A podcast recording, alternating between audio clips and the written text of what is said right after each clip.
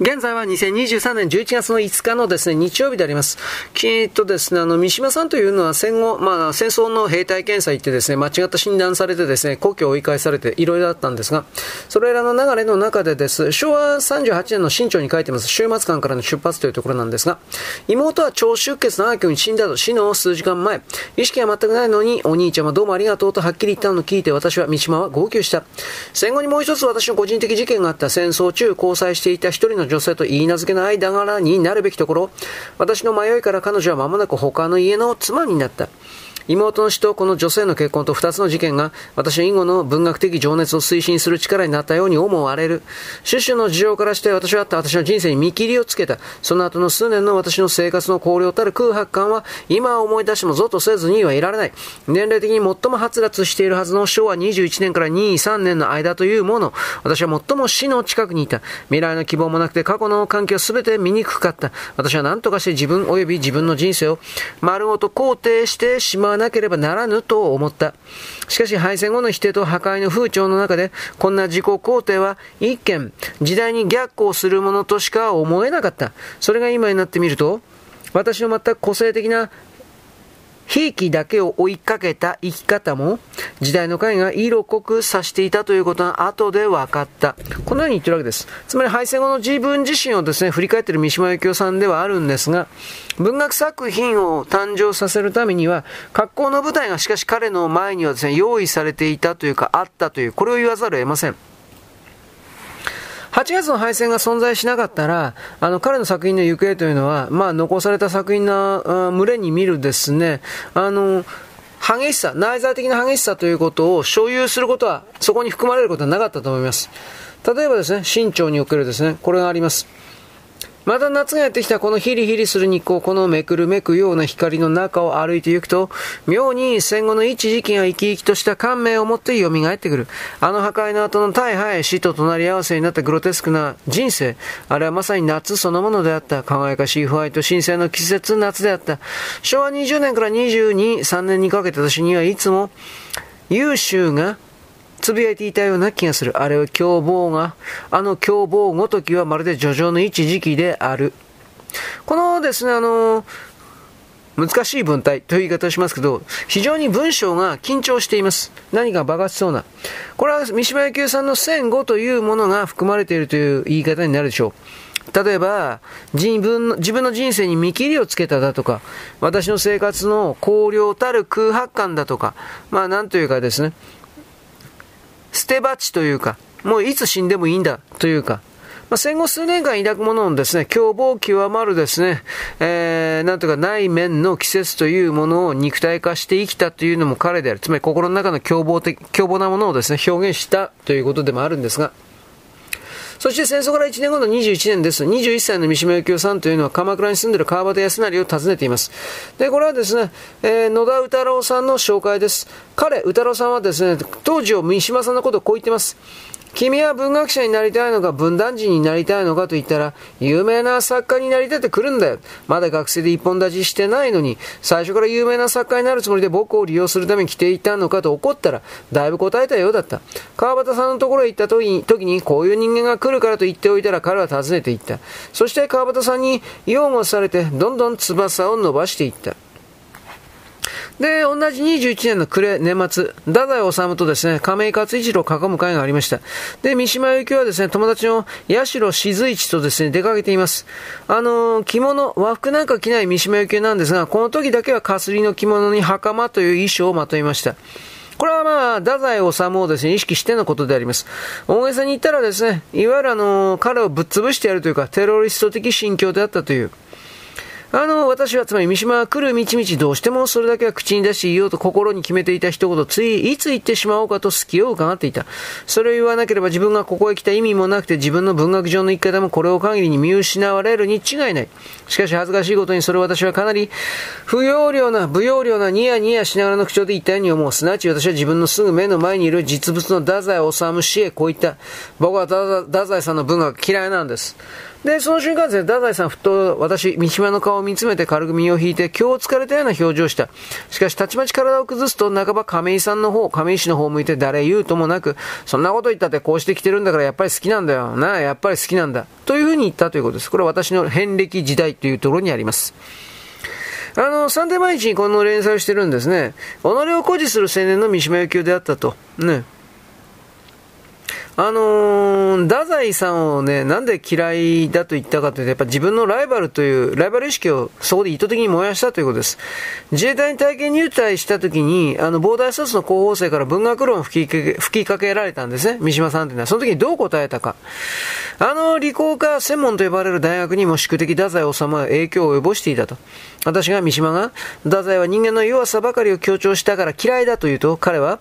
しかしやたら強さを売り物にするよりも弱さを強調する方が本当の文学者らしいのではないでしょうかと、耳の痛いことを言うのであった。三島さんにはそういう弱い人をですね、描くような気持ちもなかったけど、能力もなかったという言い方でしょうね。つまり、膨大卒の幹部候補生から一本取られたということになります。まあ、俗な表現を言うんであれば、張り切りすぎている三島由紀夫に対して、はるか年下の学生が冷静な視線を投げつけて諌めたということです。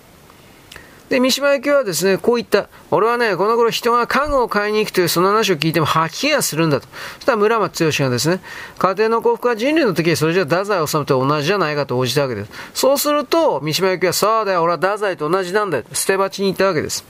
太宰治の再起だという生き方の中に自分との共通点早くから発見してしまっちゃったわけに、最初は反発し続けたわけですね。俺はあいつと違うんだと思ったら似たもん、似たもん同士だったという。で、三島由紀夫さんというのは太宰と逆方向の健康な道を意図的に意識的に故意に歩き出したという。つまりそれは何かというと肉体改造、ボディービル、剣道、ボクシング、そういうことですね。だけど結局行き着くところは同じだった。自殺だったということです。非常に皮肉だったと言えるでしょう。まあこの辺り自分でなんか物事深く考えすぎる人はめんどくさいですよね。僕なんかバカだからこういう人たちめんどくさい奴らだなとしか思わないです。しかしそのめんどくさい奴らでなければ素晴らしい文学とでも言えるものを作れないというもの。なんだか本当に難しいですね。僕には逆立ちしたて文学とやらはできませんが。はい、よろしく。ごきげんよう。現在は2023年11月の5日のですね、日曜日です。日本の運命は戦後もですね、くるくると変わります。昭和25年の7月の8日です。マッカーサーは、吉田首相にですね、書簡によって警察予備隊の設置を求めたというか命令しました。8月の10日、ポツダムの政令として警察予備隊令は施行されます。隊員の募集が開始されました。10月の中旬までに7万468名が入隊します。2年後の退職金が6万円という当時としては好条件が示されたんで、応募者は38万人にも及びました。で、昭和27年4月、日米安保保障条約が効力を発します。スタートします。で、日本はようやく独立したわけです。で、これを機会にですね、自衛力防御のための保安庁法というものが7月31日成立しました。我が国の平和と秩序を維持して、人命及び財産を保護するための特別の必要がある場合において行動する部隊を管理して、運営し及びこれに関する事務を行い、合わせて海上における警備、救難の事務を行うことを任務とする。海上保安庁ですね。保安庁法第4条です。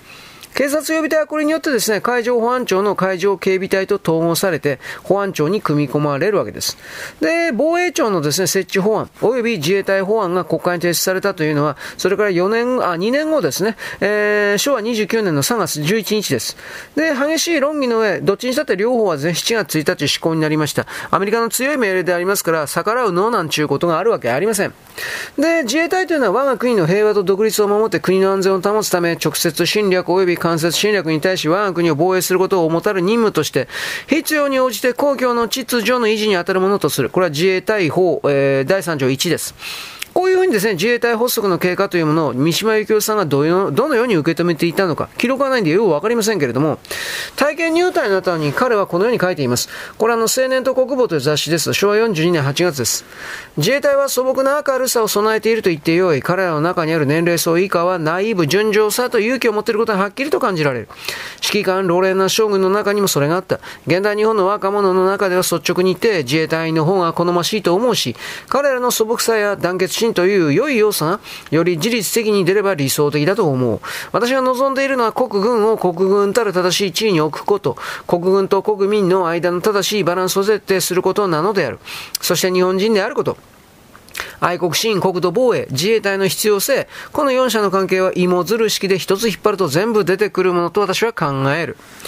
で、まあ、自衛隊が誕生する1年前の昭和28年の3月の5日です。スターリンが死んだ日でも、あ死んだ日でもあります、3月5日は。で、三島さんはこれまで1回も面識もないようなですね、宮崎清隆さんという人に電話しています。宮崎清隆さん誰か元憲兵の総長さん。憲兵というですね、著作を出版していました。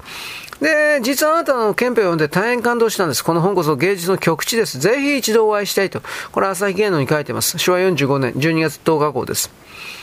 あのー、柔道4段、剣道3段の宮崎さんに会った三島さんというのは、戦争中によった宮崎さんの彼の刀傷なんかを見てですね、さらに惚れ込んだという、まあ、男色傾向があったんですかね。で、自分自身が持ち得なかった肉体に目を輝かせて、羨ましがった、強い男への傾斜する三島由紀夫だったわけです。で、宮崎清隆の肉体に刺激されたかのように三島は昭和30年からボディービルによる肉体改造を開始します。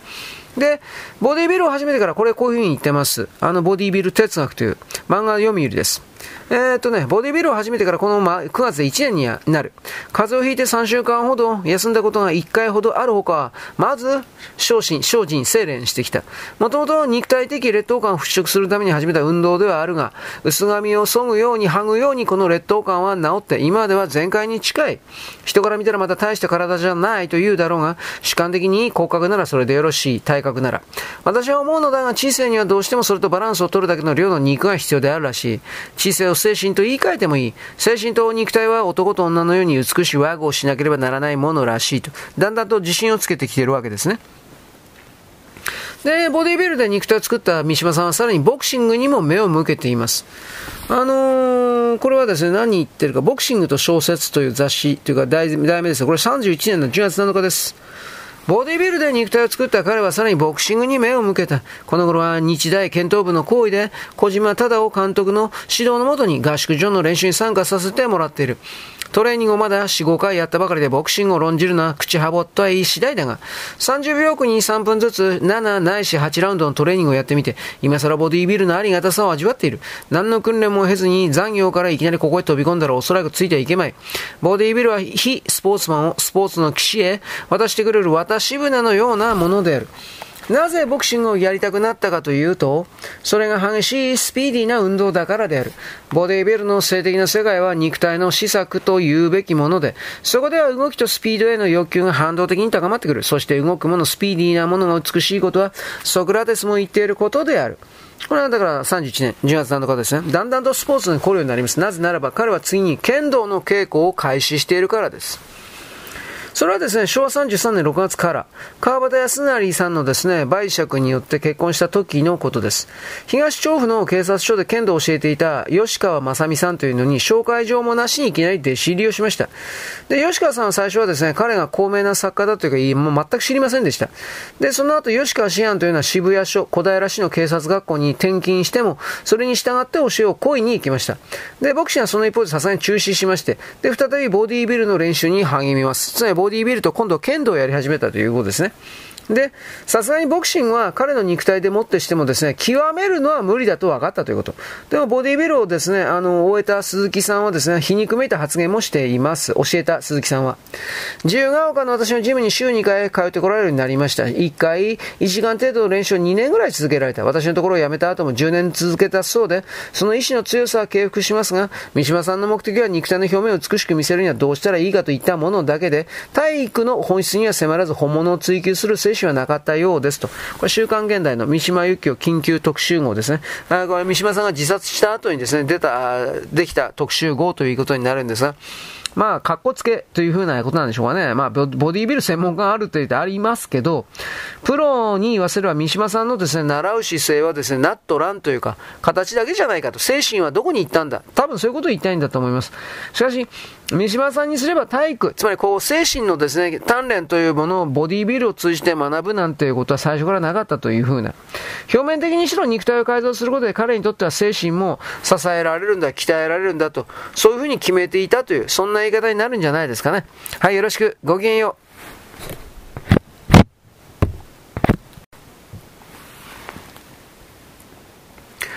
現在は2023年の11月5日日曜日です。あの、三島さんというのはですね、いわゆるあの、他人の目を意識し続けてきた人です。だから、筋肉をですね、胸とか肩とか胸に、腕に貼り付けることによって、劣等感から脱することができた。筋肉と鎧をですね、被れば、劣等感から逃げられると思ったというか。で、これまでとは逆にですね、他人の目に自分自身の肉の量を見せつけるまでに至った。今度優越感、傲慢になったとも言えましょうか。で、この行動というのは虚弱であったものでしか理解できぬ。まあそうなんでしょうね。で、まあおそらくはですね、学校なんかの体格検争から嫌ったわけです。すっぱだかになって自分の弱々しいガレガレの肉体を他人の目にさらす屈辱を感じ続けていた。つまり表面だけであろうとも他人に誇れる筋肉で飾りたいという心境があったというのは言い過ぎではありません。で、昭和34年の11月の27日です。安保改定阻止統一行動というものがありまして、全国39の都道府県と約190カ所、これであの、運動が、活動が行われた。東京においては労組だとか全学連のですね、デモ隊の大体3万人ぐらいが国会の構内に乱入します。で、2万名ばかりが1時間余り座り込んだ。で、翌35年の1月16日です。新安保条約調印のために、岸首相、藤山外相たち全県団は、羽田空港からワシントンに向かいました。で、これに反対する全学連の学生というのは羽田空港ターミナルビルに座り込んだわけです。で、日本時間1月20日午前4時半、まあ、現地時間は19日の午後2時半なんですが、ホワイトハウスにおける調印式の席で日米安保新条約は調印されています。第1条はですね、日米両国が国連憲章に従って国際紛争を平和的手段に解決して、ここから始まっていますが、全文は、えー、条約ですね、全文と本文10か条類になっておりまして、有効期間10年間に規定されました。で、昔の旧条約になかったアメリカの日本防衛に対しての義務が明示されて、日本も憲法の範囲内で在日アメリカ軍に対する武力攻撃に軍事行動を取ることを約束したという形です。で、5月19日、国会は安保新条約の衆院通過をめぐって緊迫した状態になります。警官隊500人が国会の中に入って社会党の抵抗を実力で排除して、本会議開会を強行しました。で、夜の11時50分のことであります。で、会期の延長とそれに続く安保新条約の強行採決において自民党の三木松村派と石橋派というような反主流派というのは20日の衆院本会議を欠席しています。主流派の強引さを批判した行動でもあります。で、河野派もですね、岸政権に対して反主流派に転ずる姿勢を見せました。全学連の学生とですね、警官隊の衝突は続いていて、5月26日に ,6 日においては、安保批准の阻止、岸内閣総辞職、衆院解散とか、スローガンにしたですね、全国統一行動が行われています。で、国会のデモというのは17万人に及びました。これ警察庁調べでは6万人ですけどね。で、全国各地の高校生が安保闘争に同調するまでに至りました。まあ、騙されていたという言い方ですが、で、このような中でアイゼンハワー大統領の訪日計画に変更はないと発表があり、ホワイトハウスで。で、イゼンハワー大統領本日の打ち合わせのために、ハガチ米国大統領新聞係秘書が、まあ、6月の10日の午後に来日。羽田空港の出口に行って彼の乗用車というのは大統領訪日反対デモ隊に囲まれて混乱。米国の海兵隊ヘリコプターによって脱出して、有国米国大使館に戻ることができました。えー、まあ、だいぶわーわー言ってたんですけどね。で、6月15日の夕方から全学連主流派の約7000人が衆議院議員に南通用門に殺到して警官と乱闘。で、その結果学生たちが校内に乱入。右翼の車もデモ隊に突っ込むというありさま。で、この事件で一人の女子東大生が死亡しました。聞いたことあるでしょうね。で、16日、臨時閣議によって大統領本日の延期をアメリカに要請することを決定。アメリカ側も同意しました。岸首相は南太平大の指定で、訪れた赤木防衛庁長官に15日の夜、正式に頼むけれど自衛隊出せないかと迫ったわけです。また自民党幹事長当時の川島さん、自衛隊出動長官に対して主張しました。しかし陸海空の三幕両長反対の立場を取りました。赤木長官も同様です。デモ隊に対して自衛隊に出動して発砲でもすることになったら革命は終わることになりますから。まあはっきり実際そうなったかもしれないですね。これらの背後にソ連がいましたからね、はっきり言いますが。で、こうした状況の中で、岸首相というのは大統領訪日の延期を提案しました。安保の新条約が自然承認になった19日の午前0時です。18日の午後から労働組合、学生、一般市民のデマ数を増して、徹夜で国会とか首相官邸主演に座り込みました。三島由紀はこの夜の状況をずっと観察していた。で、これどう書いていたかというとですね、えー、っと、これ、これサンデー毎日だったかな。毎日新聞ですね。私は、三島はですね、18日の晩、記者クラブのバルコニーの上から大群衆という愚かな大衆軍に取り囲まれている首相官邸のを眺めていた。門前には全国連隊軍がひしめて写真班のマグネシウムがたかれていると門内を埋めている警官隊の青い鉄カーブトが闇の中から不気味に浮かび上がる。官邸は明かりを消して窓という窓真っ暗。その闇の奥の方には一国の最初である岸信介氏がうずくまっているはずである。私はその真っ暗な中にいる一人の痩せた孤独な老人の姿を思った。なぜ岸信介死が悪いのかと私は考えた。彼の悪の性質は一体どういうものなのか。私、試験によれば死は元戦犯だから悪いのではない。また、剣法十数の人だから悪いのではない。神戸一辺倒だから悪いのではない。悪いのは死が小さな小さなニヒリストだからである。民衆の直感というような恐ろしいもので死が小さなニヒリストであるということは、その声、その喋り方、風貌、その態度、あらゆるものがにじみ出ている。分かってしまうんである、それが。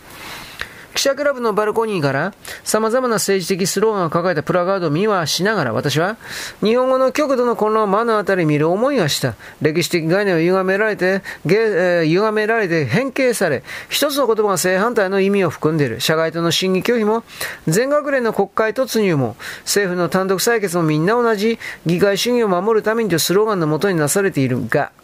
政治は今日ょっと日本語の混乱を有効に利用したことはない。私は物を書く人間の現代喫緊の任務は、言葉をそれぞれ本来の古典的歴史的概念に連れ戻すことだと痛感せずにはいられなかった。つまり、それぞれの人は命名に言葉を利用しすぎているということですね。で、これ、あの、決まってから岸信介さん退陣しまして、7月14日です。自民党の新総裁というものは、まあ、決選投票の結果、池田隼人さんになりました。で、その後、官邸に来る池田自民党総裁就任祝賀レセプション。これに岸さんが参加しているわけですが、で、傍観によって左ももとか6箇所を刺されています。で、10月12日午後、日比谷公会堂で浅沼社会党の委員長が右翼の少年によって殺される、ナイフで殺されるという事件が起きました。あの、三党首演説会の壇上です。で、テロ行為はですね、一般市民は激しい怒りを燃やしたというけれども、これもどこからどこまでというのはあると思います。いずれにせよですね、当時の日本においてはこうしたテロ活動的なものが当たり前にあったということ、これはですね、えー、認識としては知っておいた方がいいですね。そういう熱い国であったという言い方もあるけれども、土人の国であったという言い方でもあります。いい悪いではありません。まあそもそも本当に反米を言ってるんだったら反米を言ってるような全学連がなんでアンチ騎士になっていたのかおかしいんですよ。敵はアメリカだ、敵はアメリカだってやってりゃよかったんですよ。それがいつの間にか上手にですね、敵は岸だというふうに誘導されていった。ということで、この騙されていった学生たちの愚かさというものに当時の人々は自分自身が気づいていなかったというわけです。アメリカというですね、学問の優れた国からすれば、土人たちの日本なんていうものを手玉に取るのは簡単なことだった。怒りの矛先はアメリカという帝国から騎士という人間に変えることは本当に簡単なことだった。学生連合の中にもですね、協力して、アメリカに協力して、それ自分がその協力しているということを知らずに協力して、いつの間にか敵を騎士にしたというバカがいっぱいいた。今でも日本は愚かだが、当時の日本はもっともっと愚かだった。これは言える、言えるんじゃないかな。はい、よろしく、ごきげんよう。